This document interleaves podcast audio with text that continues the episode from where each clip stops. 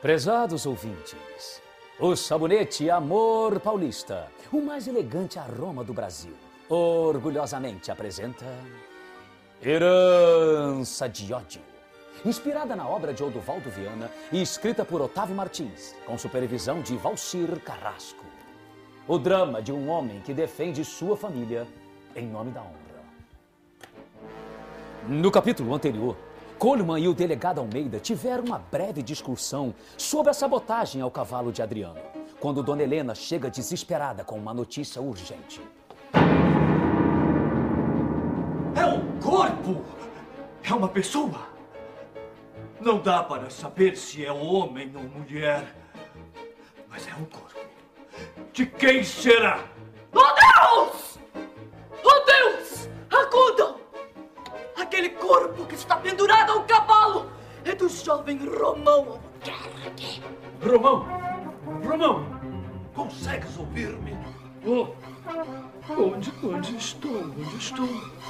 Mas o, o que aconteceu? Ah, Por que estás tão machucado assim? Jovem, acaso vistes meu filho, Adriano Trindade? Adriano? Algum sinal? Uma foto aqui, Romão Albuquerque. Por favor, uma foto aqui, por favor. Olhe para todas as câmeras, por favor. Senhor, senhor. A velha ponte caiu, eu venci a prova. Adriano me salvou. Cristina. Cristina perdeu o controle. Adriano foi socorrê-la. Delegado, delegado, mande um destacamento de homens armados atrás de Adriano e de Cristina. Seja como for, deis ordem para que Adriano não saia vivo. E lembre-se, lembre-se que sem marcas de balas. E quanto a Cristina? Cristina? Sim, nós a mataremos também.